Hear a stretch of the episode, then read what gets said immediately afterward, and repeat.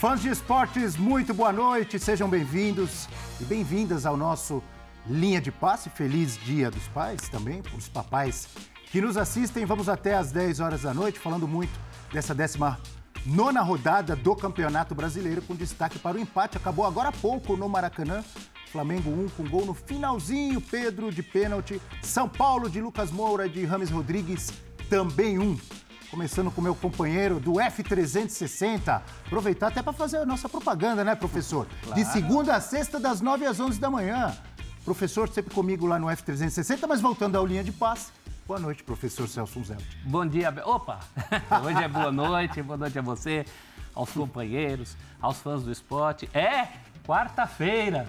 Gritou muita gente hoje nos estádios, né? Não teremos as semifinais da Copa do Brasil, envolvendo Corinthians e São Paulo, Flamengo e Grêmio. E de todos esses, os, o Flamengo me parece o psicologicamente menos preparado para esse momento. Ainda bem para os rubro-negros que abriram uma vantagem de 2 a 0 contra os gremistas no jogo de ida e que pode ser fundamental para a decisão dessa classificação.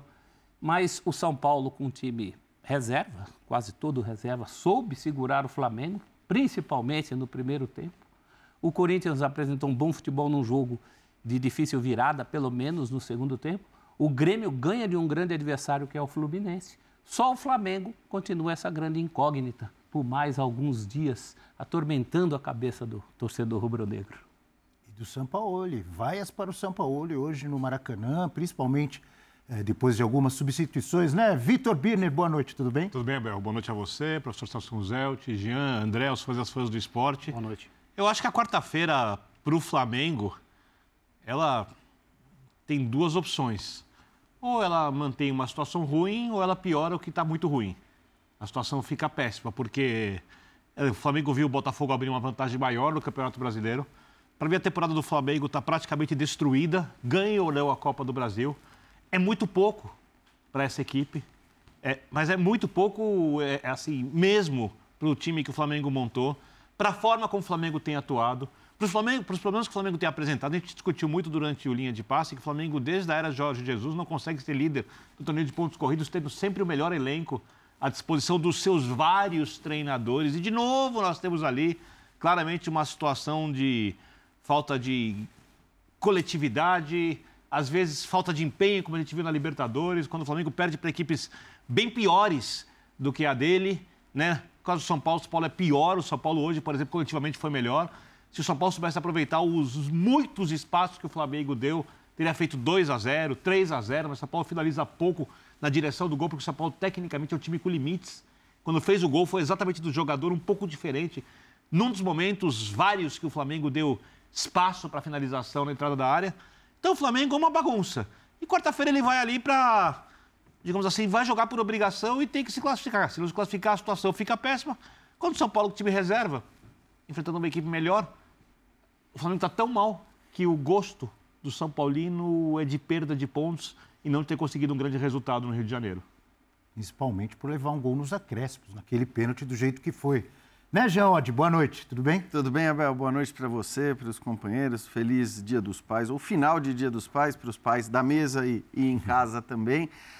Pois é, eu acho que assim, tem, tem muito tema para a gente falar, né, envolvendo os jogos de hoje, porque é claro que os temas são ligados ao Campeonato Brasileiro, mas já são ligados também à rodada de quarta-feira na Copa do Brasil. Falando especificamente por hora de Flamengo e São Paulo, eu acho que assim, o, o que é muito grave é não é só que o torcedor do Flamengo estava esperando uma resposta do time do ponto de vista da postura, do ponto de vista da atitude e do nível de atuação.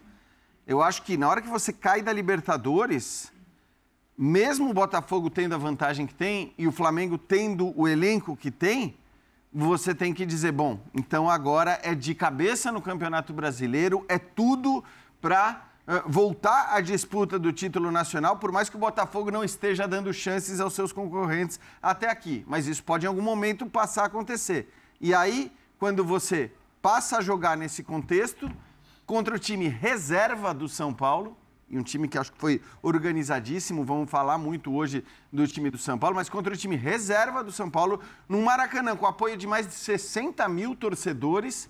Quer dizer, você tem a obrigação de pelo menos manter a mesma distância para o Botafogo e faz um outro jogo muito fraco, que o Flamengo por pouco não perde, acaba conseguindo é, o empate no final por causa de um pênalti bobo, né, cometido já quase que, que nos acréscimos.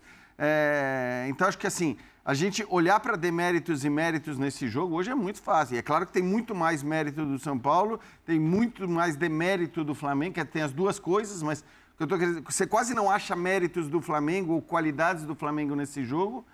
E do, e do, São Paulo você pode até achar falhas, problemas tal, mas é, era um time reserva. A gente tem que considerar uhum. isso também. Uhum. Então, eu acho que é, é muito grave para o Flamengo por, por alijá-lo ainda mais ou pra, por afastá-lo ainda mais da liderança do Campeonato Brasileiro, por não ter dado a resposta que o torcedor estava esperando. E para o São Paulo, a verdade é que assim, a cada, a cada jogo, né, e por mais que tenha passado aí uns jogos sem vencer e tudo mais, a cada jogo, olhando para o contexto, e o contexto de hoje era um São Paulo com time reserva, eu acho que o torcedor São Paulino acredita cada vez mais na capacidade, na possibilidade da virada na quarta-feira. A gente vai falar disso também usando alguns elementos da partida de hoje. Só fazer uma correção, é desde o Rogério Ceni, desde a primeira rodada de 2021 que o Flamengo não lidera os pontos corridos. Perfeito. Falei Jorge Jesus, é Rogério Ceni. Uhum. Sim. André Kifuri também conosco no Linha de Passe. Tudo bem, André? Tudo boa bem, noite. Abel. Boa noite, boa noite, amigos. Boa noite a todos em casa. É, o gol que o Lucas marcou, o gol de São Paulo, no primeiro tempo, que o Vitor bem descreveu agora como obra de um jogador que é diferente, num, numa equipe que ainda está tentando encontrar né, o seu melhor momento do ponto de vista coletivo para fazer gols, né, para completar as jogadas, ilustra por um outro ângulo o que o momento do Flamengo tem de ruim de permissivo sem a bola, uma equipe que às vezes parece se desconectar completamente do que está acontecendo em campo. Então, é, eu não quero com isso fazer qualquer crítica ou reparo à jogada do gol do Lucas, mas a falta de, de medo, digamos assim, de que o Lucas faça um gol, ou a falta de preocupação em impedir que o Lucas fizesse um gol, é, essas coisas são flagrantes na jogada, no comportamento de vários jogadores do Flamengo ali. É, e é claro, né, é, a gente está falando de uma eliminação muito traumática na Libertadores, o primeiro jogo depois disso. Havia várias histórias relacionadas a como a torcida do Flamengo e os jogadores receberiam o ex-treinador, o Dorival Júnior, né, nesse reencontro. E ele foi tratado com extremo carinho pelos jogadores, por quase todos ali. É, eu, obviamente, não estava lá e não sei como a torcida o tratou, se houve algum tipo de manifestação. É, a, a televisão mostrou, no momento em que os jogadores do Flamengo abraçavam o Dorival, o, o Paulo meio sozinho, mas isso pode ser uma coisa do ângulo de câmera, né? né? Uma coisa um pouco diferente do que é de fato a realidade ali. Mas havia todas, todas essas questões em relação ao jogo, o ambiente, como a torcida do Flamengo ia tratar o time. É, é, é uma espécie de. É uma ressaca ao contrário, né? E o time do Flamengo pelo menos durante o primeiro tempo todo, é verdade, com substituições no intervalo, no segundo tempo, com Everton Ribeiro, com Gerson, o Flamengo inicialmente melhorou um pouco, colocou bastante gente no ataque, pressionou o São Paulo, mostrou um pouco mais de ênfase, digamos. Mas é, a maneira como o Flamengo está hoje é uma coisa muito, muito preocupante, assim. Na quarta-feira tem o jogo com o Grêmio de volta aí no Maracanã e a gente vai ter uma ideia melhor, né, do estado do time, da temperatura, daquilo que o Flamengo vai fazer ou não fazer. Eu tenho dificuldade para enxergar uma reviravolta nesse confronto e o Grêmio sair do Maracanã classificado. Tenho muita dificuldade, mesmo com o Flamengo mostrando esse nível de, de falta de, de empenho, falta de interesse. Esse é o gol.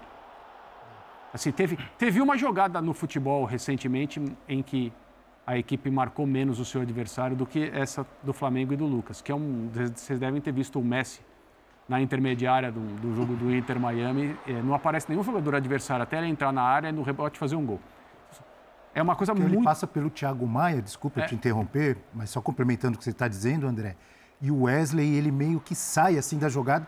Parece que ele sai, tipo, não vou fazer a falta, mas ao mesmo tempo dá a impressão que ele está deixando o Lucas passar. Sim, sim. e é um lance, só para é um lance só, sim, é um lance em um jogo, sim. Mas é uma boa ilustração.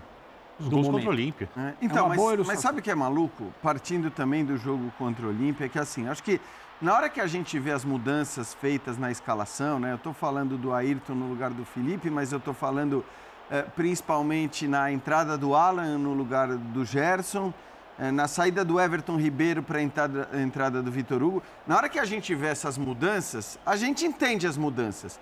E, e o meu primeiro olhar nem foi um olhar de que ah, tá poupando para o jogo contra o Grêmio. Não.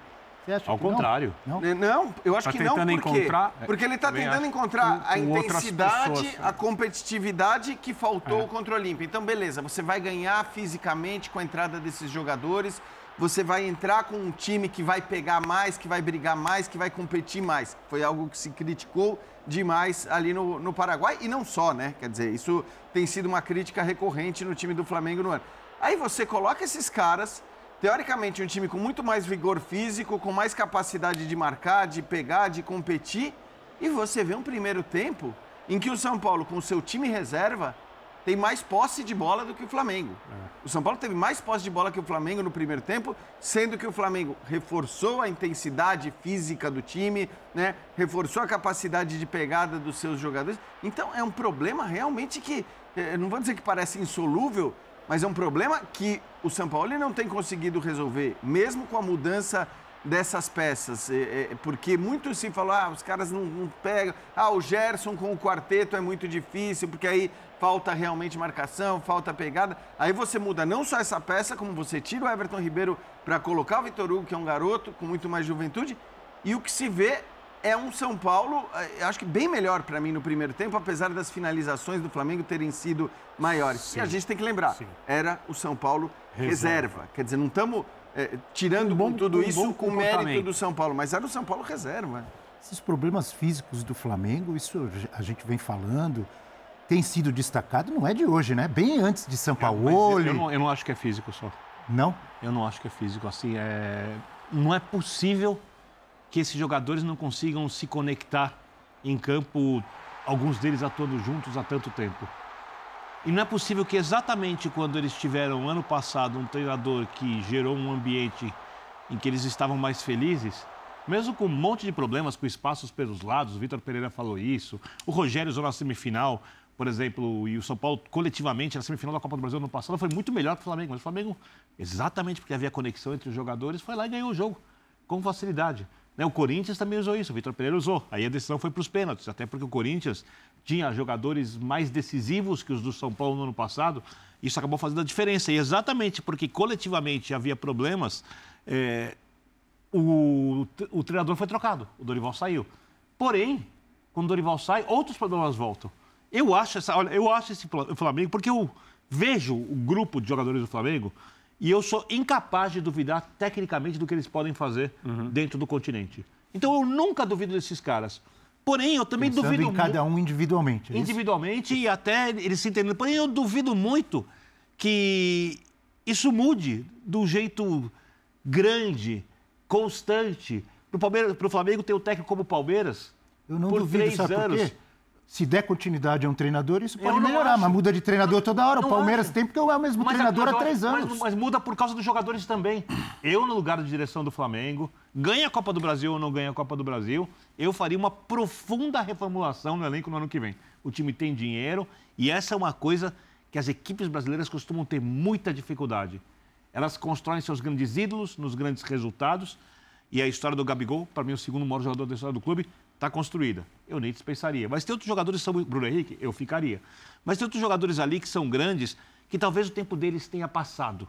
E essa direção que tem muito dinheiro precisa construir um outro time que tenha fome. O Everton Ribeiro, que eu acho tecnicamente muito bom jogador, mas. Vou dar um exemplo de um. Né? Quem sabe montar um elenco mais coeso. Eu não sei porque não dá mais para a gente ficar olhando toda hora para o treinador e falar, ah, vai mudar de técnico. Porque daqui a pouco a gente está falando de Jorge Jesus de novo. É um problema de estado de espírito, né? Aliás, o Dorival foi uma exceção. Se a gente retroagir, o Flamengo, com alguns jogadores. Mas ele fez muitas concessões táticas para ser essa exceção. Tudo bem, mas tocou, mas tocou o barco adiante e ganhou duas competições que hoje o Flamengo, uma delas já não vai ganhar, que é a Libertadores, e a outra é o que sobrou ali junto com o brasileiro. Antes, você, antes do Jesus, você já tinha essas discussões no Flamengo. Com outros jogadores, um outro momento, tinha ido o Diego, mas discutia-se isso.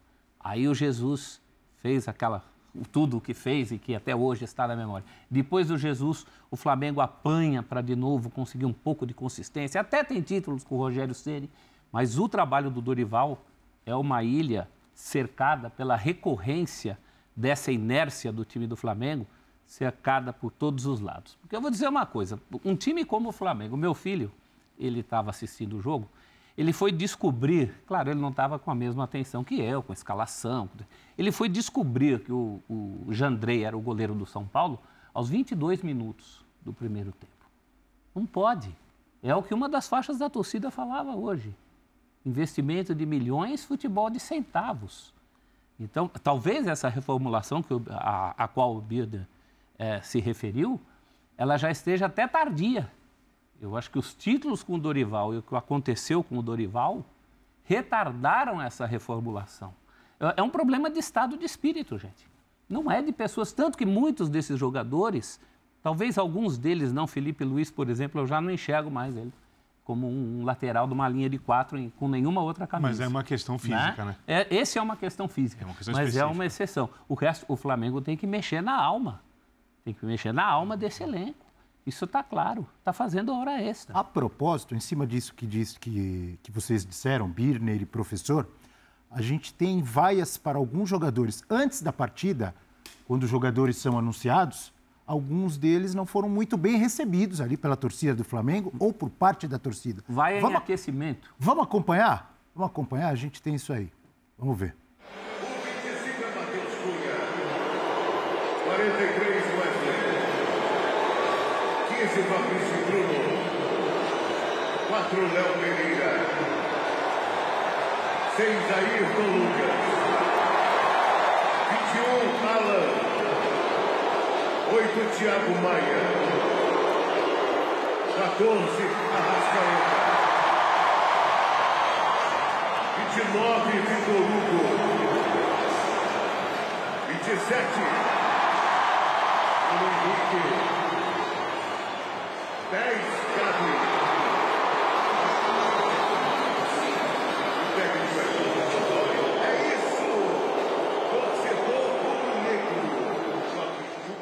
É isso! É isso. É, Diga, André. Não, não, é isso que o locutor falou. Ah. É isso.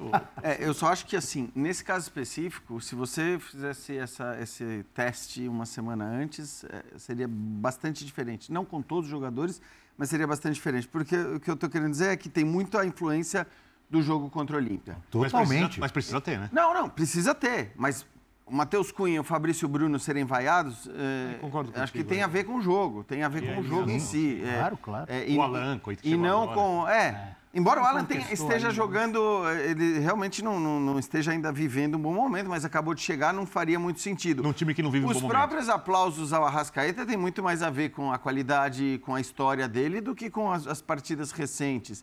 Então, assim, é, tem uma mistureba aí. Eu até, eu, eu, lá em Assunção, na hora que acabou o jogo e que a gente estava para sair do estádio, tinha uma manifestação dos torcedores do Flamengo ali e a gente começou a prestar atenção para ver justamente contra quem seria essa manifestação. E ali uhum. ficou muito claro, né? A manifestação foi, primeiro e mais intensa, e claro, tudo bem, podemos estar falando de grupo específico, tal, né? A torcida organizada que viajou, mas a primeira manifestação, e acho que muito justa, e mais intensa da torcida contra Landim e Marcos Braz. Esses foram os que mais apanharam. Desculpa, desculpa te interromper, apanharam, porque já aspas, temos tá? São Paulo e depois vamos lá, vamos ouvir, completa. Vamos, ouvir, vamos lá. Eu completo. No, penso que depois de uma eliminação de Copa Libertadores, eh, o, el espíritu de Otimi, más allá de imprecisiones y de apuros, está claro que intentó hasta el último segundo. Si, un, si yo olio que Otimi está fraco, está sin intención, falo. Hoy, más allá de, de que, que, tenemos que recuperar rendimientos de jugadores que, que nos pueden dar eh, mayores resultados, hoy sí el Otimi puso la cara, atacó hasta el último segundo, eh, convirtió el penal, tuvo 14 finalizaciones en el segundo tiempo.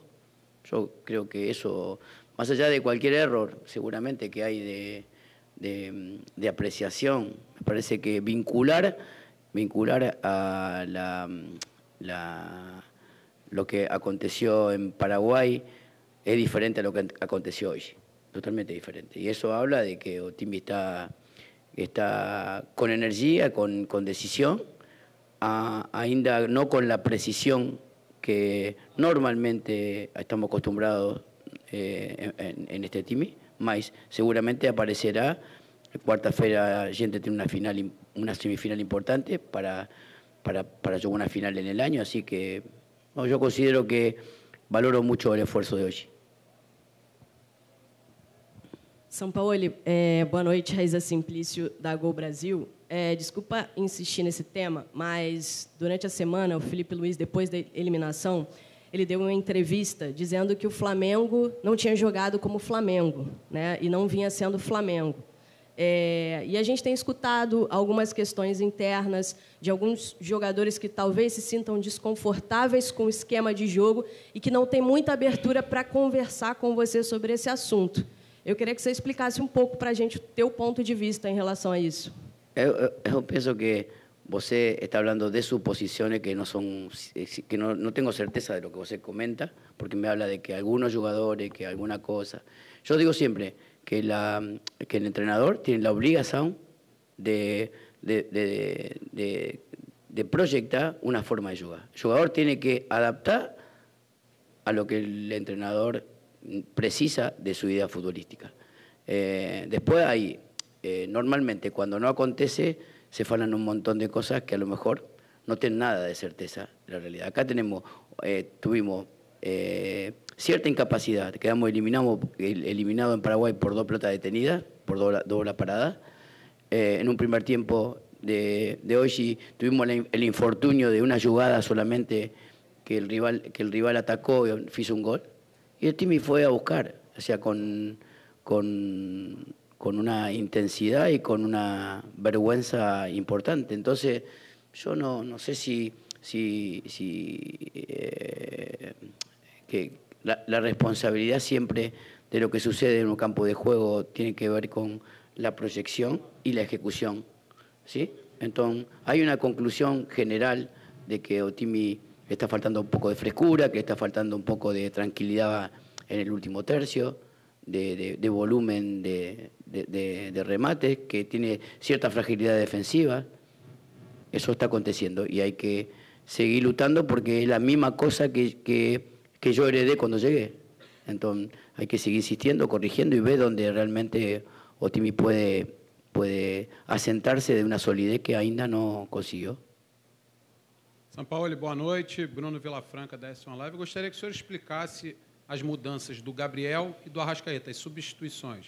Se elas tinham alguma coisa a ver com a minutagem ou se a entrada do Pedro no lugar do Gabriel tem a ver com alguma questão tática envolvendo a partida e a necessidade do resultado. Obrigado. Não, não. Eh, sinceramente, hoje não havia questões de minutagem, não havia que pensar em minutagem. Havia que pensei de um centro delantero de área, por isso incluí a Pedro no lugar de Gabi, que se movía un poco más y que eh, necesitábamos referencia, por eso inclusive en el segundo tiempo Bruno cerró entre central y lateral y Ayrton sumó por izquierda con Gerson. El volumen de ataque fue de mucha densidad en el segundo tiempo. En primer tiempo no tuvimos frescura en ataque y también en la presión inicial de lo que proponía Sao Pablo el equipo era eliminado con facilidad, entonces pensé en trocar. São Paulo, aqui Patrick Cohen. Eu vou voltar no que disse a Raíssa. Você falou ano passado, no programa da TV Globo, que o treinador devia se adaptar aos jogadores. E quando ele não conseguia fazer isso, era um trabalho fracassado. São aspas suas. Você mudou o pensamento de um ano para cá e se você já conseguiu se adaptar ao Flamengo em 32 partidas ou ainda falta um pouquinho? Obrigado.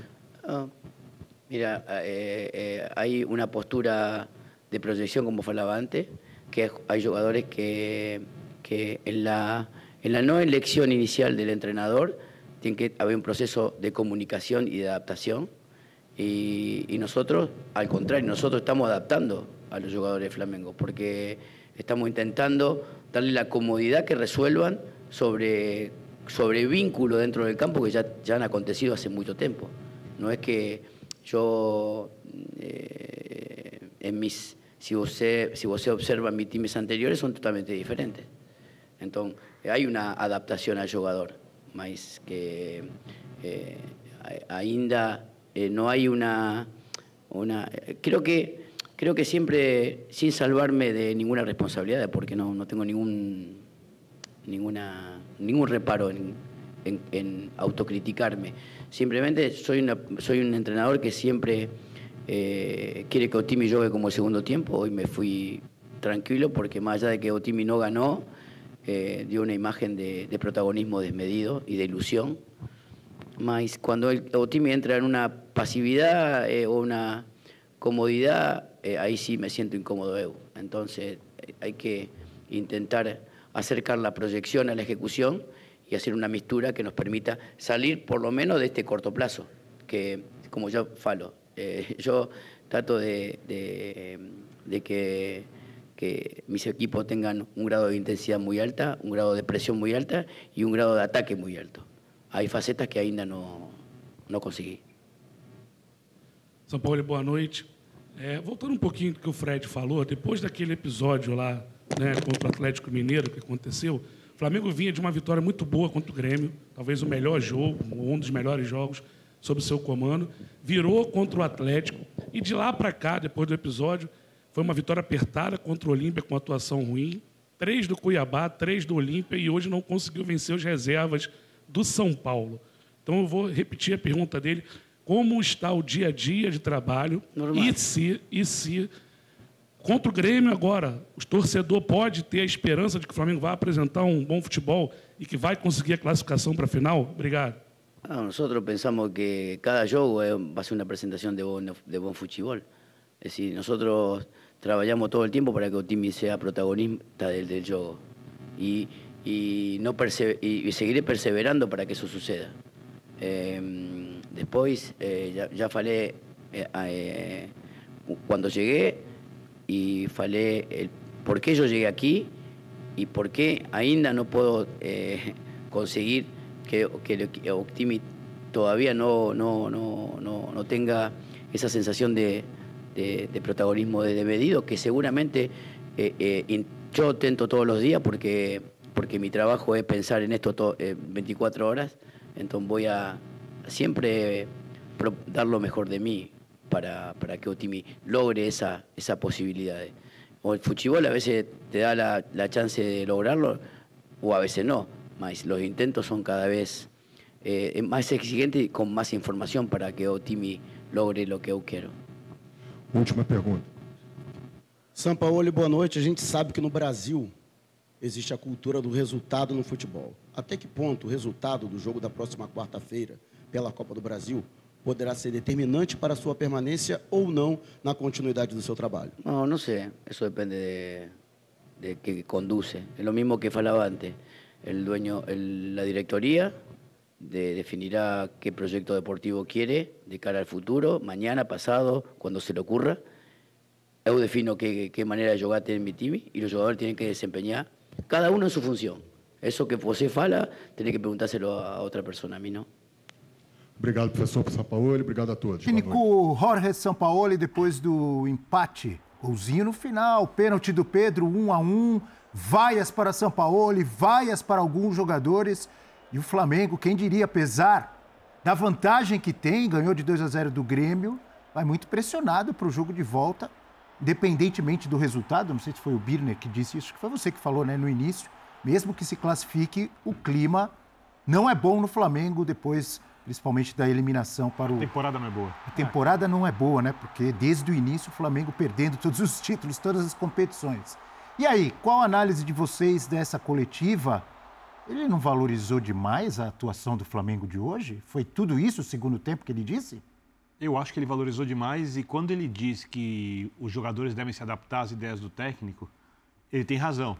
Mas ele está inserido numa cultura de futebol e isso no Flamengo é potencializado pela história dos jogadores, onde o treinador precisa ganhar a confiança do jogador. Porque eu vou dar um exemplo. Você pega o Gabigol. O Gabigol no Flamengo é um. Se o Gabigol for jogar amanhã no Bayern de Munique, ele não vai.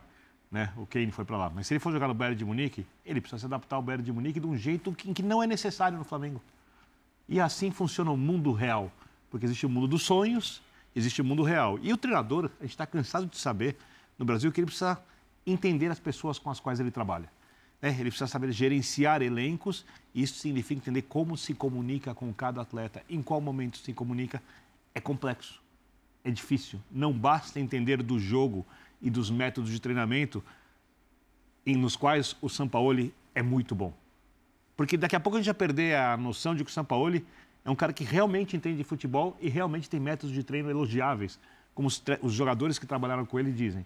E que tem dificuldade de lidar com pessoas, como os jogadores que trabalharam com ele também dizem. Mas esses jogadores do Flamengo têm um histórico de dificuldade de lidar com outro técnico. Não é a primeira vez que esses jogadores estão. Por isso que eu falo sobre reformulação de elenco. Não é porque eu duvido do potencial, nem duvido que um dia voltem a jogar bem. É que eu não sei se o clube precisa ficar suscetível a isso. E o Sampaoli parece que não entendeu.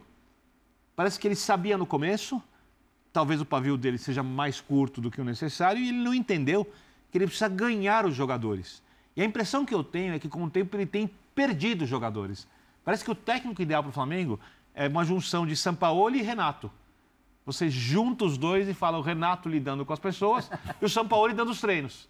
Né? Mas, mas eles são dois técnicos diferentes, perfis muito próximo- diferentes. O mais próximo disso, guardado É o Dorival. as proporções, o Flamengo teve, que é o Dorival. É isso. Tem o lado, é, o lado paisão e o lado de um técnico que é era muito subestimado. Né? Agora ele é menos subestimado, mas ele sempre foi muito subestimado. E uma coisa, o- deixou isso escapar. E o Sampaoli não pode ir, por exemplo, ali, fazer uma coisa que ele sempre fez, que é criticar os jogadores. Claro. Porque a situação vai piorar. Principalmente porque Mas ele, ele tem não uma tem feito isso. Não tem feito. Ele, desde que chegou Mas a no impressão que eu Flamengo, tenho é que ele ele não tem tem vontade. feito isso. Ele mudou muito a postura dele desde que chegou ao Flamengo. Acho que talvez por conhecer onde está se metendo.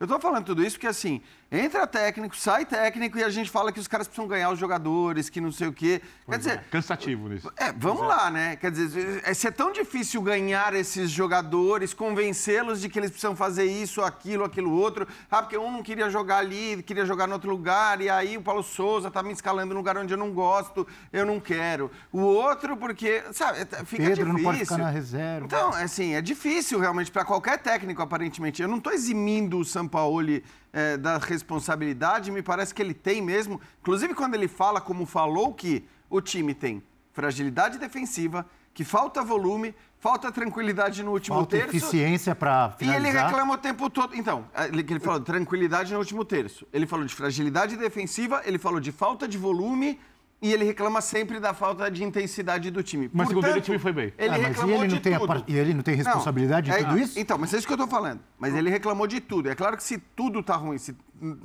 se tem fragilidade defensiva, se falta tranquilidade na frente, se o volume é pouco, se não tem intensidade, tá tudo ruim. Agora, e ele tem responsabilidade sobre isso, é, me parece claro. Por isso eu acho até meio contraditório os elogios que ele faz ao time hoje, dizendo que hoje foi muito diferente do que aconteceu contra o Olímpia. Até acho que no segundo tempo, de fato, a equipe melhorou. Mas era o mínimo, porque o primeiro tempo tinha sido muito fraco. Então, Poxa, tudo isso melhorou, dizer- mas tá jogando no Maracanã contra o São Paulo. que, Jean, eu não- contra o São. Paulo, que tá Não, pensando não, mais na quarta-feira com o seu Eu- time eu- reserva. o- o- Só faltava ele continuar do jeito. Não, eu 62 sei, mil não tô- torcedores no Maracanã. É, eu não estou dizendo que, era um- melhorar é, é o Não é- suficiente. Não é que era um lugar frio, uma, uma atmosfera em que a torcida virou-se contra o time pela sua ausência. Senão, ah, não vamos ver esses caras. Mas isso, isso não, em Assunção, ao né, contrário, ô, ao contrário, 62 mil pessoas hoje Então. no Maracanã, Mas- esperando uma resposta.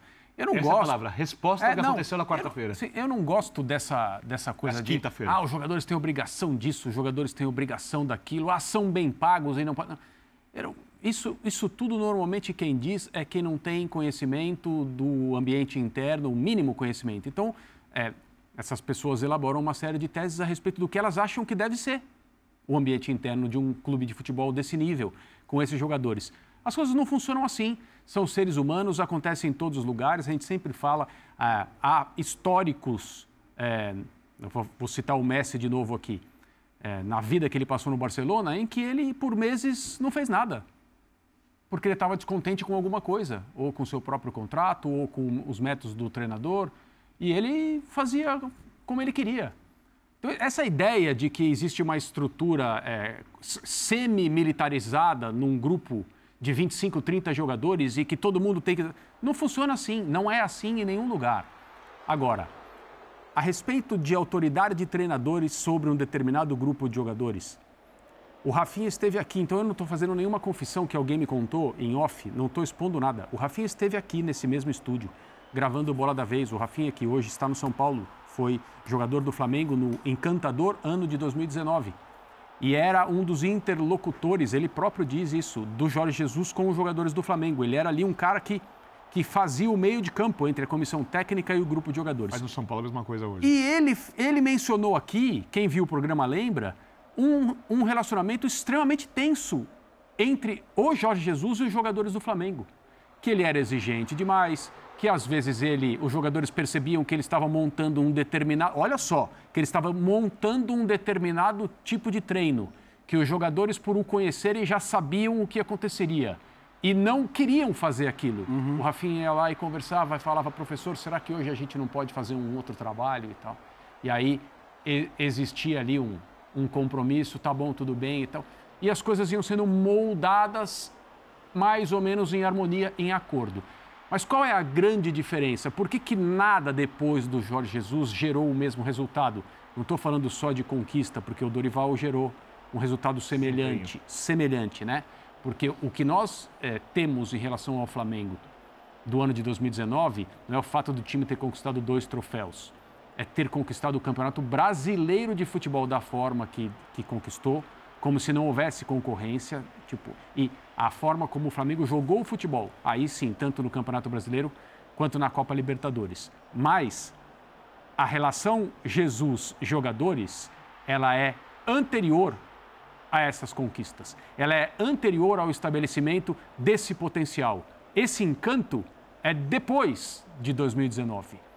Não é durante.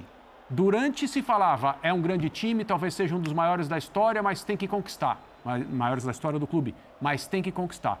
Conquistou, começou a se falar no passado. Então, tudo que veio depois tem que brigar com essa questão. Então, esse, é claro que esse é um elenco e cada vez menos, porque os jogadores de 2019, eles são minoria já. E no time titular, minoria ainda mais. Então as coisas mas ao são longo, muitos ainda, é, né, ao longo das temporadas, elas vão se, se suavizando, digamos Você assim. falou qual é a diferença. Eu acho que a diferença é muito clara. É que você, depois de 2019, isso vale para um monte de jogador no Flamengo, passa a ter um outro status. É, claro. Passa, passa a desfrutar de, de, uma, de uma idolatria que eles não desfrutavam antes. E, um- passam a ter e um, e uma posição, diferente. E uma posição mesmo, e um, Então, e um e comportamento. E, é essa posição que eles passam a assumir talvez eh, permita a certos jogadores agir de uma maneira que eles certamente não agiriam com o Jorge Jesus em 2019, até porque quando o Jorge Jesus chega ao Brasil, ele chega como um técnico grande, embora não fosse um gigante na Europa, era um técnico conhecido no futebol europeu, que chega com moral ao futebol brasileiro para um grupo de jogadores que ainda não desfrutava desse prestígio que eles têm. Então, naquela hora, você olhava para o técnico e falava: não, é bom eu respeitar esse cara porque esse cara que chegou aqui é grande. Depois, talvez as Isso- coisas mudem um pouco. Isso né? só funciona. Essa então, relação. é, é isso que eu digo, que o antes e o depois. O Jorge Jesus, quando chegou, ele até foi desrespeitado por muitos aqui do nosso lado do ambiente do futebol. Pessoas que confundiram o- os treinadores portugueses e a certificação de técnicos. Existem duas coisas no futebol mundial que são absolutamente impressionantes: o jogador de futebol brasileiro e o treinador de futebol português. Ambos estão em todos os lugares do mundo onde o futebol é importante, como aqui no Brasil. Em todos, todos, todos os lugares. É, é uma coisa que impressiona, só prestar atenção. Mas houve essa confusão. Ah, o quê? O campeonato português? Quem é esse cara? Vocês lembram muito bem disso. Mas o Jesus, ele era um treinador que poderia se envolver em situações de muito desgaste com o grupo de jogadores se este grupo já fosse campeão e considerado autor de um futebol encantador. É o que todos os técnicos depois do, do Jesus tiveram que enfrentar. Um grupo campeão. Então, chega alguém grande hoje para dirigir o Flamengo, os jogadores são grandes também. É isso. Também são. Eu não estou dizendo que isso está certo. Exato. Eu estou é- observando. É errado. Mas Né? essa é a É própria isso. visão Os deles. jogadores É também isso. são. Eu acho que está errado. São enormes. Eu acho que está errado no- se você Mas faz isso é a uso... política do- do clube. Não, mas tudo é a política do clube. Mas para mim é uma política de fato equivocada e aí entra um pouco naquilo que não sei quem falou, você mesmo acho que, Birner, da- do, do ol- olhar para o rendimento do jogador e de repente dizer, legal, esse cara rendeu bem até aqui, é, só que talvez agora seja a hora... Eu vou citar o exemplo do, do Felipe Melo no Palmeiras, que surpreendeu muita gente quando o Abel Ferreira olha para o Felipe Melo e fala, cara, pode ir. Va- Vai. Porque o Felipe Melo foi gigante nos dois títulos eh, de Libertadores do Palmeiras. Foi gigante. O Felipe Melo teve uma parcela muito grande. E na hora que você toma essa decisão, não é uma decisão fácil de você tomar, porque você está mandando embora ou liberando, não é nem mandando embora, o contrato tinha acabado, mas está liberando um jogador que tinha tido uma importância. E às vezes, para que você consiga manter a gestão do grupo, para que você consiga continuar fazendo com que as suas ideias sejam aceitas por um determinado grupo, não é que você precisa mudar todo mundo. Aliás, essa é uma tese, né, o próprio Filipão tinha, o Guardiola falou, que você tem um, um, um, período ali em que você consegue gerir um mesmo grupo. A partir de um determinado momento, não só pela idade, mas você começa a ter dificuldades. Então, Exato. eu acho que, que isso é importante se dizer também, que talvez essa tal reformulação começando anteriormente eh, tivesse permitido que grandes ídolos ficassem e continuassem jogando em alto nível, mas com uma coisa é, gradual ali. A algo que é fundamental para mim, que influencia muito, não sei se vocês concordam ou não, mudar de técnico toda hora atrapalha não, qualquer é, claro. tipo, é secundário, qualquer tipo. Não, para mim não é secundário. É secundário para mim não é, é secundário. Não é Muda toda hora. Se vocês mesmos estão dizendo, o técnico chega, tenta controlar um time, um time que já tem vários é, campeões, é jogadores consagrados, tal. Quando ele começa a tentar colocar as coisas dele, ah, perdeu um jogo, perdeu um título, não serve. Eu, vem outro. Quando o outro você, começa Abel. a conhecer, troca, não, vem outro. Não, não vai é nunca ninguém é que, assim, se estabelecer no Flamengo, assim, de, gente. De uma maneira, de uma maneira é, simplista, assim, existem exceções nessa linha do tempo aí entre 2019 para cá, mas basicamente o que acontece na história das comissões técnicas do Flamengo em relação a como elas são percebidas, né? É assim: o treinador chega, seus métodos inicialmente agradam, Aí uma série de, de, notas é publicada a respeito de jogadores é, estão extremamente bem impressionados com até com relação ao preparador físico nós tivemos isso nessa o semana. O time melhora para comprovar a tese é. que os jogadores adoraram os primeiros trabalhos do atual preparador físico Sim. que substituiu o boxer, o, o, o, como é que ele chama mesmo? o agressor. O Pablo, agressor, exato. Pablo. Mas é assim, aí jogadores bem impressionados. Resultado, time melhora um período né, de algum, algum encantamento, entre aspas. Aí depois, desgaste entre jogadores de comissão técnica, cai o nível de desempenho, resultados ruins, troca a comissão. Começa de novo. Então agora nós, sabe aquela, aquela seta de você está aqui, que, que tem em, em centro de compras e tudo mais? Nós estamos aqui agora. É o período pré-queda do Jorge São Paulo. É, é, claro, é, muito claro. É claro que isso vai acontecer. É claro que vai acontecer. É óbvio, não estou falando de ah, quarta-feira se o Grêmio sair classificado do Maracanã. Por favor, aí não, não é, não, talvez o, o, o São Paulo nem volte para casa. Mas no primeiro momento que for viável, a comissão é técnica vai ser trocada de novo. Não é para um técnico de três, quatro anos à frente de uma equipe. E o Flamengo precisa de um treinador, ou vai precisar de um treinador que encabece um projeto. Eu acho porque é, a impressão que eu tenho é que são muitos jogadores mesmo tendo diminuído a quantidade, grandes na equipe. E os que chegam parecem um pouco, como é que eu posso falar? Eles chegam um time um time estelar, né? E aí é, eles têm esse status, sua obrigação, mas eles parecem sobre uma aura, uma influência do time de 2019 ainda, do que esses caras conseguiram mesmo que não tenham que reproduzir o mesmo tipo de jogo. Passou. Mas, não, eles mas, não, eles, mas lá dentro não passou. Eles têm, eles têm essa idolatria, essa história, mas, mas tem que continuar é, jogando, amigo. Abel, até claro. os técnicos são vítimas disso. Por uma questão até de honestidade. A gente Por isso eu acho que a questão é secundária. Eu entendo que a troca não, dá, não, não permite que dê sequência. Mas enquanto você não permitir que o clube se apodere do time de futebol, então, mas, mais então, plena. mas aí, mas aí, Birner, por isso que eu estava até falando que em Assunção os dois caras mais criticados pelos torcedores foram o Landim eh, e o Marcos Braz. Por isso, porque isso que o Birner está falando que precisa acontecer precisa acontecer por parte do clube. Sim. Isso é o Marcos Braz que Sim. tem que fazer valer. Sim. É o Marcos Braz que tem. E eu não estou dizendo, tá, que foi o Gabigol, ou que foi o Arrascaeta, que foi quem quer que seja hum. que se recusou a fazer isso ou se recusou a fazer aquilo. E eu estou contigo. Então, assim, é esse cara que tem que chegar para o Gabigol, e o Marcos Braz e o Gabigol, acho que todo mundo sabe, não tem. Fazer com que os jogadores respeitem o técnico, seja exato, ele quem for. Exato. É isso que você vai dizer? É eu concordo. É isso. É claro. Então, assim, é, é, na verdade, o clube precisa fazer valer essa questão. É, na verdade, é, é, guardadas as proporções, evidentemente, mas sabe quando o jornalista argentino falou que ah, o Flamengo era o PSG das Américas, fazendo uma referência ao poderio financeiro? Sim. é, eu acho que tem uma semelhança também nessa coisa dos jogadores muito grandes, é, que no fim das contas, e que são importantes e que são de altíssima qualidade técnica, e por isso continuaram ganhando títulos. Sim. Porque o Flamengo continua ganhando. Se o Flamengo não tivesse ganhado título em 2021, Imagina. 22, não- nada disso valeria. Então a gente fala muito de 2019, mas é óbvio que a manutenção desse elenco e a manutenção do status desses caras passa muito pelos títulos que eles conquistaram nos três você tem, anos Você seguintes. razão, mas, mas o E- PSG conquista o campeonato francês. Não, não, tudo bem. O Então, por isso que eu não quero entrar o Flamengo, na... há tô- três anos... Não, Não, não. entendeu? Isso- isso- é isso Eu que não tem tô- cabimento. o que eu estou falando só é a semelhança, André, no, no- no sentido de que o clube, e aí... Com dificuldade para controlar o time. É. Sim, é verdade. Eu, eu- eu acho que é claro isso. E, e- e talvez por motivos diferentes. E não é calculado, é O uma projeto do. PSG é uma outra coisa. Mas é- essa é uma coisa que falta, né? Porque a gente que já falou uma de vida- elenco, a gente já falou de técnicos. Você tem que falar da diretoria.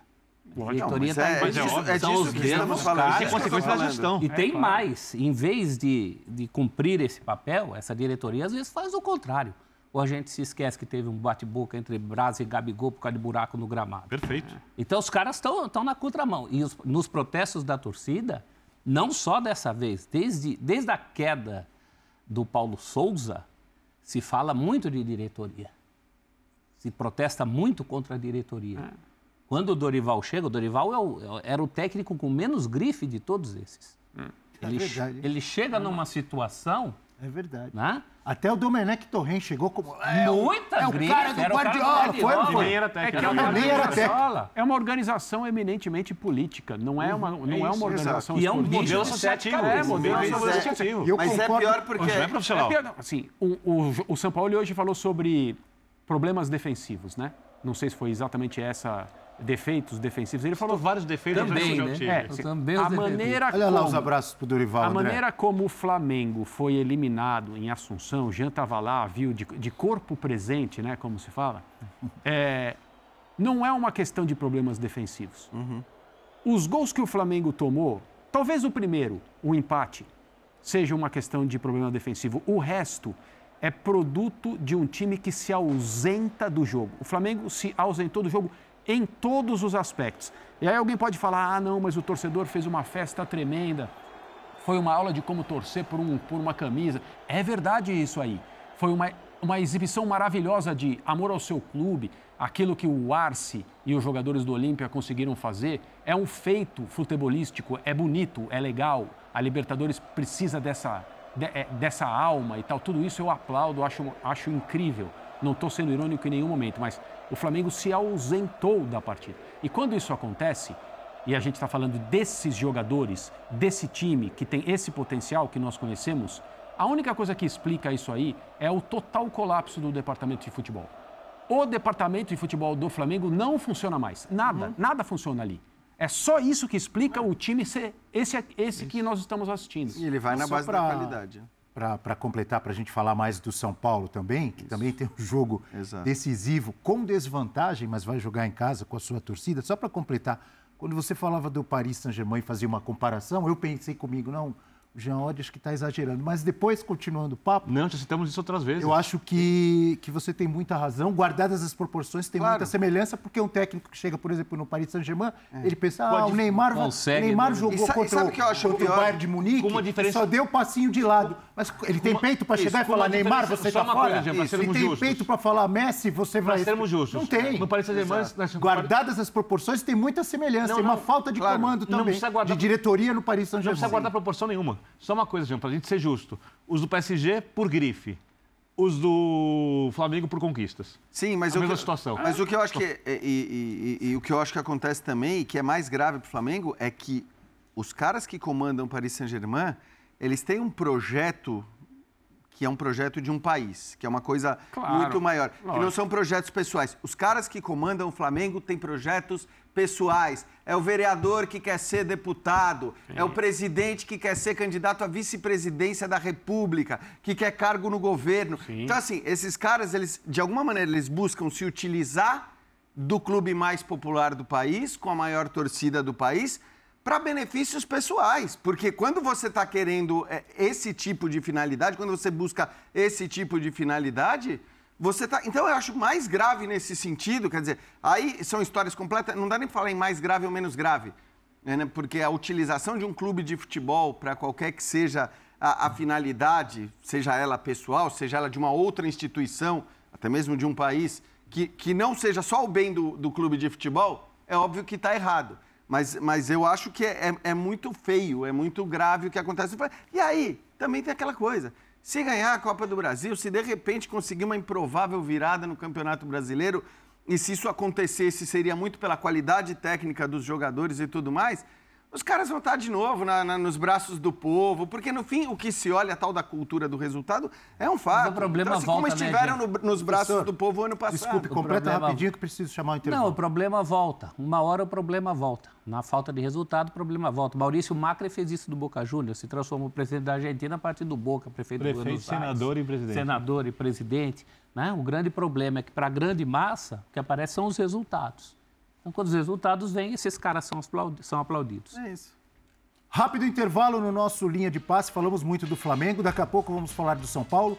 Projetar o majestoso São Paulo e Corinthians tem tudo para ser um grande jogo no Morumbi na quarta-feira. Rapidinho depois do intervalo.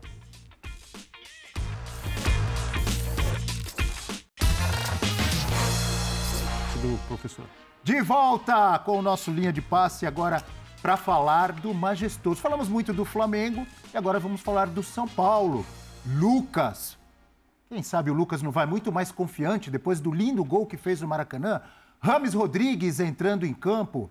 Professor Celso, como que você vê esse São Paulo enfrentando um Corinthians que, imagino eu, também vai muito confiante depois da vitória contra o Coritiba, depois dessa invencibilidade, com essa invencibilidade que tem o Corinthians de Vanderlei Luxemburgo. É outro São Paulo. Não só porque, em relação a hoje, que era outro São Paulo mesmo, não será este São Paulo que enfrentará o Corinthians, mas é outro São Paulo em relação ao primeiro confronto. né? O Vitor tem falado muito dessa coisa do jogador diferente, que inclusive foi o que fez o Corinthians vencer o primeiro confronto, Renato Augusto. Eu tenho plena certeza de que o Lucas é esse jogador que faltava para o São Paulo. Não só pelo gol que fez hoje, mas por tudo que ele pode oferecer, pela posição do campo em que joga, pelo momento do time do São Paulo. Você citou o Rames, o Rames hoje jogou poucos minutos, mas suficientes para mostrar que a relação entre ele e a bola, isso não é uma novidade para a gente, é muito boa. A questão do Rames é física e sequência. O ânimo do São Paulo é muito forte para esse jogo. Lembrando que Luciano não joga. Não jogará, mas temos aí opções, novas opções, um time renovado, com perspectiva renovada, um time muito bem treinado. Hoje a gente falou de um time reserva. O problema dos times reservas, toda vez que se escala time reserva, a gente cai naquela armadilha de ficar falando das qualidades individuais de cada jogador. Um time reserva, tudo que ele não tem que ser é um catadão. E que foi o que o Dorival conseguiu hoje. Esse time era um time. Uma proposta no primeiro tempo, alcançou o gol. No segundo tempo, a proposta era de resistência. Contra o Corinthians será diferente. Ele terá que buscar o gol. E aí, eu retomo uma memória mais recente. O São Paulo de 10 dias atrás era um time traumatizado em relação ao tal último terço. Um time que perdia muitos gols. Contra o Bahia, aquele 0 a 0 foi uma coisa de traumatizar. Mesmo o primeiro jogo na Argentina, o São Paulo continuou não conseguindo fazer gols. Isso eu acho que foi quebrado contra o São Lourenço. Verdade. Eu vejo um, um duelo, a gente sabe da, da vantagem do Corinthians, que é a chamada vantagem mínima, mínima mesmo. Um gol para não ir para pênaltis. Mas é uma vantagem. É uma vantagem, não é desprezível. Ao contrário. Mas o jogo está muito mais parelho do que depois do primeiro confronto. É um outro São Paulo, com outro ânimo. O, que, o que me chama a atenção é que o Corinthians vem de uma série longa, invicta, e os resultados, obviamente, são melhores que o futebol que a equipe vem apresentando, mas é uma série invicta. E o São Paulo vinha com resultados ruins até quinta-feira, Verdade. quando o São Paulo arrancou na marra. Na marra mesmo. E aí, arquibancada, time, empenho, trabalho coletivo, força o resultado contra o São Lourenço, que se defende muito bem, se defende melhor que o Corinthians, para fazer uma comparação, mas não tem a capacidade de fazer gols que o Corinthians tem. O Corinthians tem jogadores especiais. Renato Augusto é o mais especial deles, mas há outros jogadores especiais que às vezes são esquecidos. O time do Corinthians, que não é um time, na minha maneira de ver, bem treinado. Apesar dos bons resultados e apesar do seu treinador discordar de mim. Eu respeito, obviamente, muito. Perde demais em relação ao primeiro Luxemburgo. jogo, não perde, Birner e amigos? Ah, o ba- Sem o, o Roger balanço- Guedes? o balanço é muito desfavorável ao Corinthians, né? Eu estava lembrando, o Vitor estava no, no jogo, né, na transmissão aqui na ESPN, no jogo São Paulo e São Lourenço. Foi o Bareiro que perdeu o gol, né? Que bateu, que chutou a bola na frente. Ah, não, Barros. foi o Barros. Foi o Barros, Barros. o 10, né? É. Isso. Então, você vê é, num eventual confronto com o Corinthians uma jogada como essa caindo nos pés do Roger Guedes? Assim, o desenho da jogada. Um passe errado, alguém liga, gol. Pode ser, pode não ser. A chance de ser gol é maior. Outro jogador do Corinthians depois da saída do Roger Guedes, você enxerga fazendo essa jogada? É mais complicado. Talvez o Rojas. Quem seria? É. Né? Se tiver condições Quem- legais. Então, quem se- se- teria que ser uma coisa Menino fez um belo gol hoje. Fez o Wesley, exato. Mas o que eu estou dizendo é que da maneira como o Corinthians vinha jogando e vinha configurado, uma exploração do espaço que o São Paulo naturalmente vai ceder, porque precisa correr mais riscos. Precisa. O time de São Paulo hoje joga assim, joga correndo riscos. Ainda mais com uma questão de um gol que precisa ser modificada. Marca muito na frente. Mar- pressiona. marca na frente. O Corinthians teria um caminho a ser explorado, que é uma bola para o Roger Guedes no um contra um, às vezes no um contra nenhum, etc. Que foi o que o São Lourenço teve em uma oportunidade só e o jogador chutou a bola no travessão. Sem o Roger Guedes, o Corinthians obviamente perde, perde isso, perde lances de oportunismo dentro da área, perde um jogador que é capaz de criar o próprio lance, nem todos são assim, né? Estou falando de jogadores de ataque que o Corinthians tem hoje. E do outro lado, a contrapartida é que o São Paulo tem dois jogadores tecnicamente muito diferentes. Não sabemos é, quanto tempo eles terão em campo. Não sei se o Lucas consegue jogar 90 minutos. Evidentemente o Rames. Mas, mas você imagina que ele comece jogando? Eu imagino que sim. eu, imagino, eu imagino que o Lucas comece e que o Rames esteja no banco no início do jogo. É a minha, é a minha impressão. E vai participar do jogo de alguma maneira. Exato. Acho né? que isso é que não tem dúvida. E aí né? está muito, tá muito desbalanceado em termos de é, disponibilidade de jogadores de um lado e de outro. E essa é uma coisa que acontece. E houve um tempo entre a, a partida de ida e agora a partida de quarta-feira. O São Paulo se mexeu, o Corinthians também, mas no sentido de perder um jogador. E a mobilização do São Paulo hoje, aí eu estou falando comunidade São Paulina, comissão técnica, grupo de jogadores, torcida, é, a criação de um ambiente muito semelhante, eu imagino, ao que foi na semana passada, na quinta-feira, mas com um componente de rivalidade que aquela noite não tinha e a próxima vai ter, e isso, isso faz crescer o ambiente, é a mobilização de um tremendo jogo. A história do São Paulo na Copa do Brasil, obviamente, não mostra nenhum troféu. São Paulo não ganhou esse título. São Paulo precisa de um título grande. Esse é o terceiro título em importância no calendário de um clube brasileiro? Sim.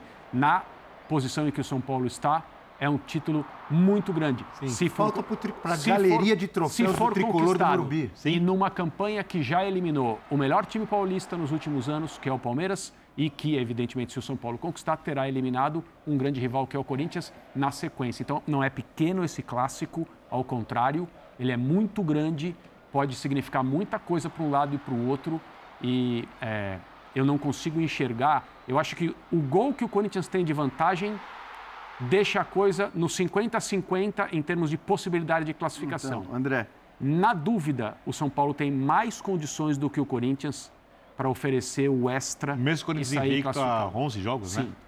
Sim. Eu não duvido. Eu- é óbvio que o, que o clima, o ambiente na hora do jogo vai ser totalmente São Paulo, que vai Uhum, estar em casa com sua torcida, provavelmente mais de 60 mil. É isso, Birner? Estão todos os ingressos esgotados, menos o de cadeira que podem ser comprados em cima da hora pelo Mas sócio. não vou me surpreender, professor Jean Oddi, amigos, se o Corinthians, principalmente com o Vanderlei Luxemburgo de técnico, também não mobilizar um clima pré-jogo fortíssimo de Ah, torcida. já- já tá Sim, já mobilizado. mobilizou, já já mobilizou. vai ter. Treino aberto, hoje, é isso? Não, não, e É hoje, isso. hoje no segundo tempo, com o jogo decisivo em Itaquera, é quarta-feira, é quarta-feira e tudo mais. E aí treino, é, treino com o público, que é uma coisa que já foi feita outras vezes e funcionou no sentido de é, chamar um pouco é, Porque os esse jogo, por ser uma semifinal e para a mata-mata, necessidade da decisão. a vaga na final ela é importante, mas ela é só uma consequência do que a rivalidade que é muito maior do que simplesmente Isso. você É. É, mas- disputar a final. O alívio é ali, né? É, é, nossa, vai- ainda, ainda mais o São Paulo que vem numa sequência de anos sem um título. Aliás, o risco de comer a sobremesa antes também é grande. a comemoração é dobrada. Você está chegando numa final e está E deixando tirando para trás o seu grande E você rival. pega o São Paulo, que está há anos sem ganhar um título nacional ou um título internacional,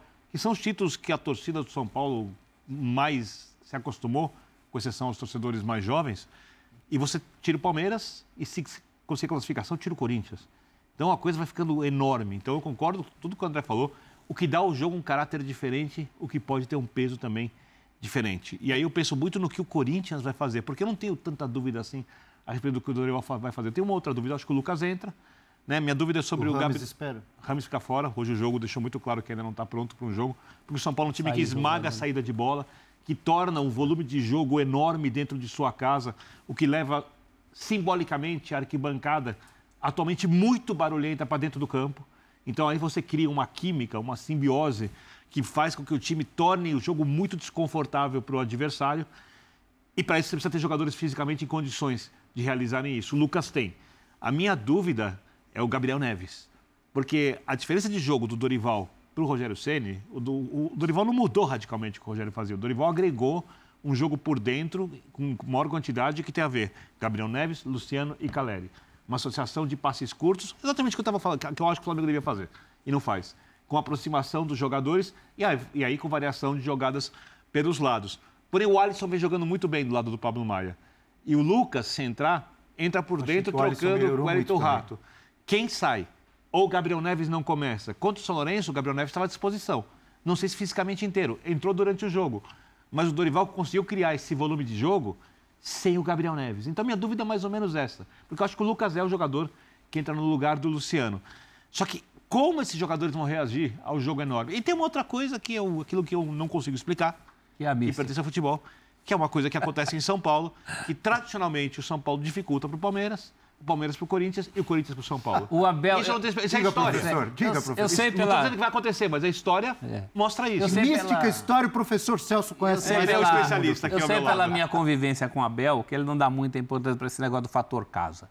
Ele acha Não, eu que casa não ganha Eu jogo. só acho que é super E- valorizado. mas, claro no caso, no, sua importância. mas no caso de São Paulo e Corinthians, não. Esse é o clássico em que o campo tem mais contado ultimamente.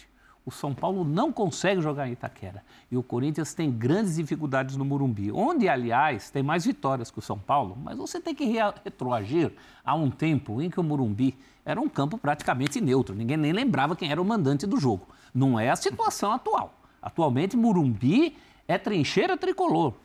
Ali você só tem os torcedores do São Paulo, os torcedores do São Paulo já desde alguns anos, inclusive alguns anos muito ruins, mas os torcedores do São Paulo têm sido muito atuantes. nesse É a segunda maior média de campeonato do É Campeonato uma- Brasileiro, Essa só perde para o força do Flamengo. É fator casa. grande Nesse clássico, pedreira. você acredita mais no São Paulo se classificando. Só que tem um detalhe.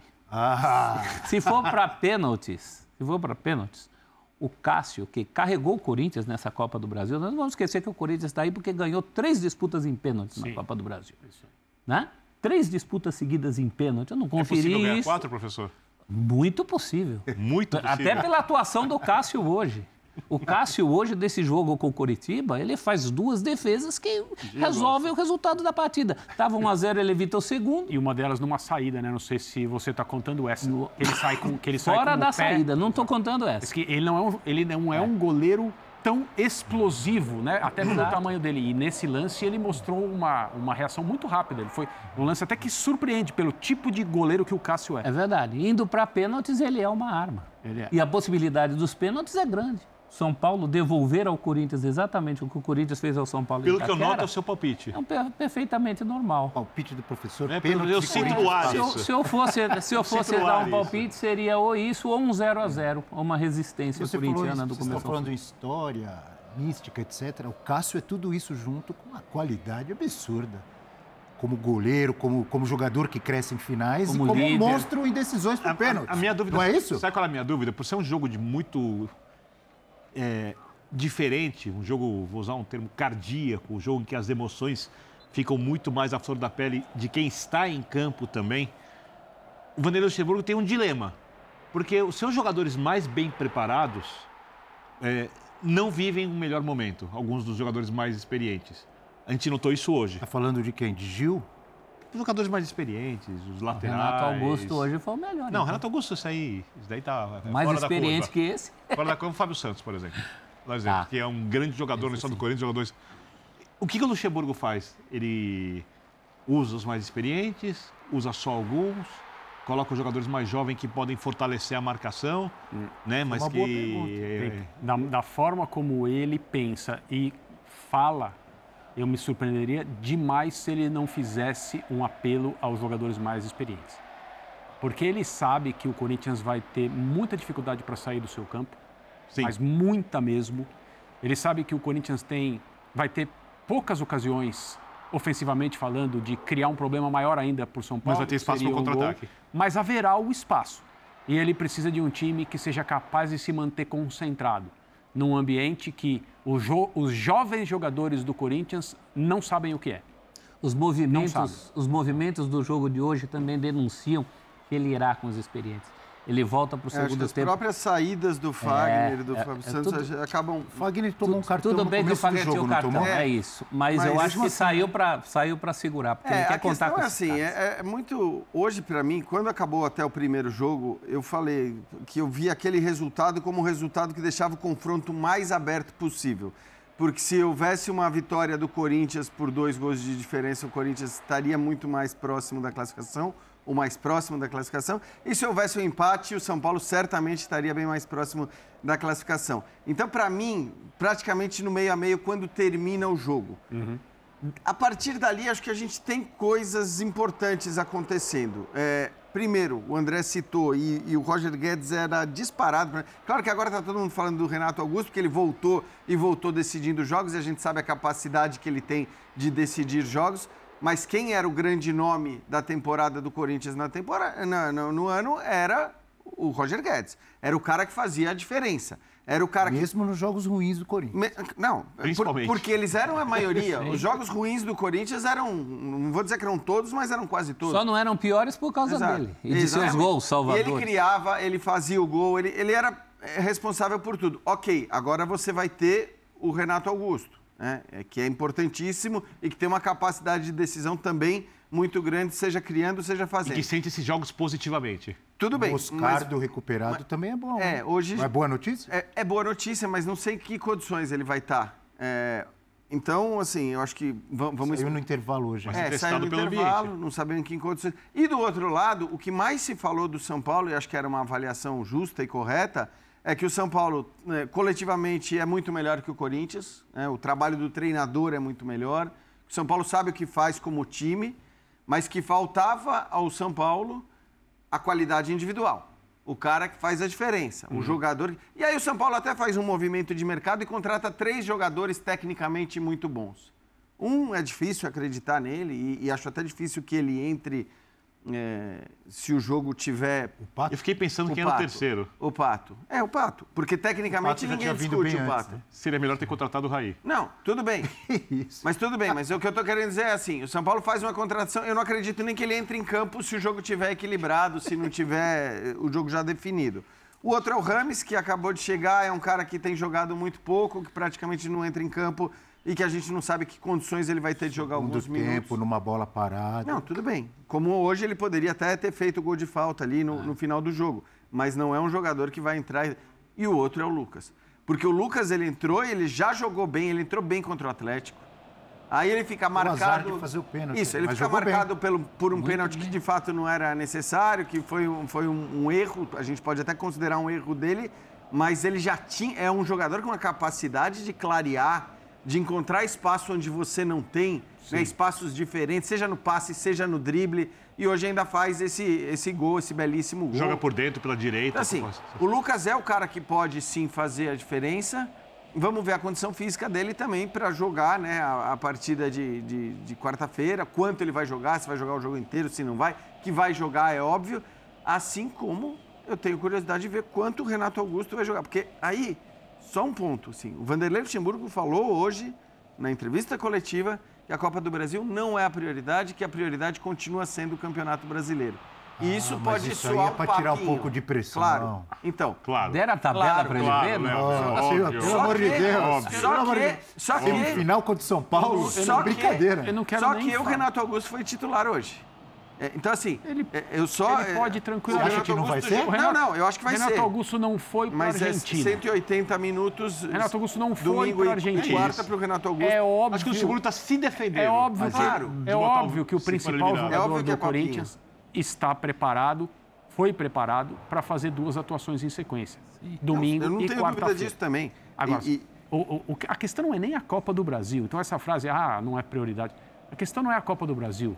A questão é uma visita ao Morumbi num jogo eliminatório que pode fazer, que pode não só te impedir de jogar uma final, como imediatamente classificar o seu rival a essa final. É pesado. Essa é a questão. É isso. Al- um- alguém na posição de técnico do Corinthians que não entender esta noite como prioridade máxima e absoluta, Claro. E outra. é, ou, não, né, ou não sabe do que está falando, não creio que seja o caso, não é o caso, está jogando uma E conversa. outra, né, André? Afinal, assim, é porque a gente. É a- contra um adversário que ninguém sabe É direito isso, como vai é se isso que eu apresentar. ia falar, né? porque assim, se você olha Se para for essa o Flamengo, final, né? Se for o É, Flamengo. se for Agora o eu não tenho mais Flamengo, certeza. claro. Mas a tendência, então, tudo bem. Até mas a tendência mas é que seja certeza. o Flamengo. Há dois meses ia você olhava para uma final contra o Flamengo e dizia, não é? Bom, quem vai chegar vai chegar como azarão. Vai. Hoje não é assim. Sobretudo se o finalista for o São Paulo. Porque, para mim, repito, o Corinthians vem numa série de 11 jogos sem perder, mas coletivamente não dá para comparar. Ah, O, o, o, trabalho do São Paulo, que o São Paulo vem jogando coletivamente, e o quanto ele eh, convence no momento que vence. Eu Acho que a gente pode É, pegar é os, verdade. Pe- mas- Pode pegar os dois jogos das quartas de final como um grande exemplo disso, porque foram vitórias convincentes, vitórias categóricas Contra o Palmeiras. Fala. contra o Palmeiras e, e, o, e, o, e o Corinthians não. O Corinthians tem, O Corinthians enfim. melhorou, hein? É, é verdade, mas é São o que eu 11 ia jogos- falar. são 11 jogos A evolução. invencibilidade? Mas é isso que eu Há evoluções são no 11 Corinthians. Sim, Claro Corinthians. que há evoluções. Não O Corinthians hoje é um time que ataca, não atacava, O A- triangula, não o triangulava. que há Adson, voltou, o Adson voltou. Sim. né? O Yuri Alberto, de certa maneira, está contribuindo. Michael, Tem alguém para olhar para o banco e abrir o, Michael jogo é pelo lado um que é o jogador Wesley? mais confiante hoje. sem dúvida. Existe uma possibilidade, né? Não sei como o Luxemburgo vai utilizar o Rojas, ele tem dois papéis mais claros. Um- em um ele é melhor do que no outro, mas ele pode fazer o outro também, que é né, um pouco mais é, um- ajudando o Renato Augusto, digamos assim. Mas o Corinthians precisa de, de muita solidez defensiva, e aí todos os técnicos têm esses dilemas, né? A coisa do cobertor curto, esse jogador me dá mais isso, numa noite em que eu preciso mais daquilo, não sei. Não teve o Rojas no primeiro jogo contra o São Paulo, quando teoricamente ele seria mais necessário. Mas o Corinthians conseguiu ganhar esse jogo. Então agora é uma questão apenas de escolha e naquilo que o Luxemburgo tiver mais confiança que o conjunto pode fazer. Mas o Corinthians tem apresentado individualmente uma melhora. Coletivamente não. Coletivamente não. Também acho. E tem, ah, tem algumas peças novas. Perfeito. é Esse menino, aí. esse menino Wesley, num jogo contra o São Paulo no Morumbi lotado, numa situação de segundo tempo, com o placar, com o jogo empatado, ele pode fazer uma diferença brutal? Ele pode. Por que não? Pode. Sim. Mas, assim, como equipe hoje, mesmo São Paulo, uma semana atrás, num estado de muito menos confiança do que hoje se tem depois de ter passado pelo São Lourenço, etc., é, do ponto de vista das equipes, uma contra a outra, o São Paulo está no A momento... vitória Vamos ouvir Vanderlei Luxemburgo? Claro, claro. Vamos lá e a gente continua. Viu, professor? É, o jogo no primeiro tempo é um jogo mais de meio campo e a gente sem profundidade. E aí eles fizeram um gol de uma bola parada, que a gente sabia que era uma bola perigosa. A gente tem um, joga- um time muito alto, né, difícil de marcar. E nós tivemos chance de poder fazer gol, não fizemos e no segundo tempo nós mudamos, é, passamos a ter mais velocidade e profundidade. E foi uma vitória que, é, contra uma equipe que preocupou bastante, chegou algumas vezes. O Cássio foi fundamental em alguns momentos que poderia até eles terem empatado. Qual a prioridade, né? Eu já cheguei para vocês e falei que a prioridade é o Campeonato Brasileiro. Eu acho que essa vitória de hoje foi a vitória mais importante da gente dentro do trabalho que nós estamos aqui. É, as pessoas não entendem, assim, às vezes a gente está falando alguma coisa, mas vai disputar uma semifinal, um jogo para ir uma final de, de Copa do Brasil. Cara, nós estamos com o Corinthians, desde que eu cheguei aqui, uma turbulência muito grande e ali convivendo numa situação muito desconfortável. Então você tem que sair dessa situação desconfortável, porque é muito pesado, um time grande, ficar numa situação desconfortável, a cobrança é muito forte e você não sabe a parte emocional que traz de prejuízo, né? Então essa vitória de hoje, e dentro da, da nossas, daquilo que nós queremos, né? É, direcionar, eu direcionei dessa forma o Campeonato Brasileiro para buscar uma vaga de Libertadores. Nós avançarmos no término do turno, temos um jogo a menos, nós podemos avançar e terminarmos ali na zona, próxima da zona de Libertadores. Para mim, essa vitória de hoje foi a vitória mais importante do nosso trabalho aqui. E a valorização do Campeonato Brasileiro, para mim, é o campeonato mais importante do Corinthians. Professor é inteligente, tentou, mas não, não, não nos convenceu, ou convenceu? É difícil. eu, eu, teria só uma pergunta. O nível de desconforto até agora enfrentado vai aumentar ou diminuir se o São Paulo eliminar o Corinthians se na o Corinthians, Se o Corinthians se classificar na semifinal, no Morumbi, diante de 60 mil pessoas, a entrevista vai ter o mesmo conteúdo ou as prioridades é. vão mudar rapidamente? Não, é, sabe o que é? Eu acho que assim, a, a frase dele faria todo sentido e seria até compreensível se o Corinthians estivesse na situação do Vasco. Na situação, talvez até do Santos. O que eu estou querendo dizer com isso? O Corinthians hoje está a cinco pontos da zona de rebaixamento. Ou do Botafogo. Se... É, não, se tivesse assim para conquistar o título. Aí... É claro, perfeito, não perfeito. É? Ou, ou, não está lutando pelo título isso, e não vai cair. Ser de extremo. Para assim, botar campeonato brasileiro. Você está a cinco pontos é. da zona de rebaixamento, sendo que o primeiro dentro da zona de rebaixamento já tem um jogo a mais uhum. que você.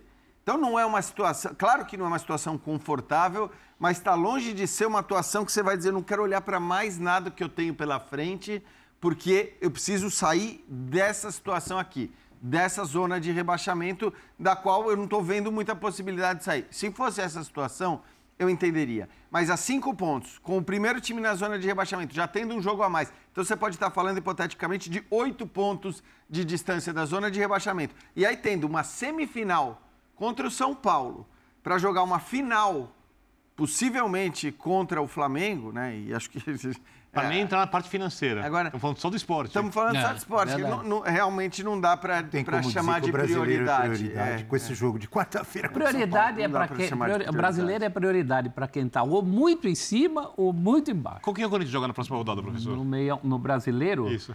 É, então, está devendo um jogo com o Grêmio, que não foi marcado. Sim. Deve reestrear é cruzeiro, no, no, no né? retorno cruzeiro? com o Cruzeiro. Com o Cruzeiro, certo. Fora de casa. Então, se eu for acreditar no Luxemburgo, eu vou pensar é que o jogo, contra o Cruzeiro é mais importante que o jogo contra o São Paulo no meio de semana. Ah, Quem quiser acreditar, acredita. Sábado, eu penso de outra forma. Sábado, 21 horas, Cruzeiro e Corinthians no Mineirão. Ele sabe que não é isso. Então, se alguém achar que esse jogo é mais importante que o jogo de quarta-feira, todas as opiniões são assim, respeitáveis. O torcedor que estava presente em Itaquera hoje manifestou-se de maneira é, o bem coro clara. Não, é, o coro era em relação é, O Corinthians, nesse momento, 14 do Campeonato Brasileiro, 23 pontos ganhos, com um jogo a menos, 18 partidas disputadas. E o primeiro na zona do rebaixamento é o Santos com 18. São cinco pontos e um jogo a menos. É, eu só acrescentaria e, que. Eu... E, óbvio, muito mais qualidade do Corinthians como time, claro, como elenco, do que claro. o Santos. do Santos do que o Curitiba, do, não é? Eu só acrescentaria. O Corinthians não luta contra o rebaixamento. Eu, eu só acrescentaria momento. que o Corinthians está evoluindo como time também. Tem jogo pelos lados tem uma saída de bola melhor que não tinha. Mas isso tem a ver com desenvolvimento e é mérito do Luxemburgo das individualidades de jogadores hum. mais jovens. Eu não acho que Tudo isso bem, seja um mas trabalho ele coloca coletivo. essas individualidades a ser visto no coletivo. Ele Esse é um time, por exemplo, que hoje precisava abrir o jogo pelo lado. Antigamente não tinha ninguém. Ele botou o menino Wesley, o jogo mudou. Tem um centroavante que está entregando seus gols, tem um goleiro que está fazendo o que tem que fazer, tem o Gil hoje muito bem, a defesa está mais bem postada. E tem o meu dedinho levantado aqui, ó porque precisamos ir para mais um intervalo. Daqui a pouco voltamos. O papo tá bom, né, professor? O Murilo.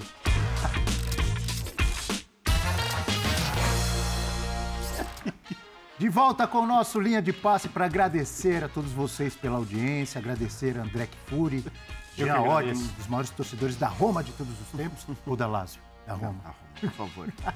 Vitor Birner, professor Celso Zelt, muito boa noite Valeu, a todos. Abel. Vem aí Sport Center, hein?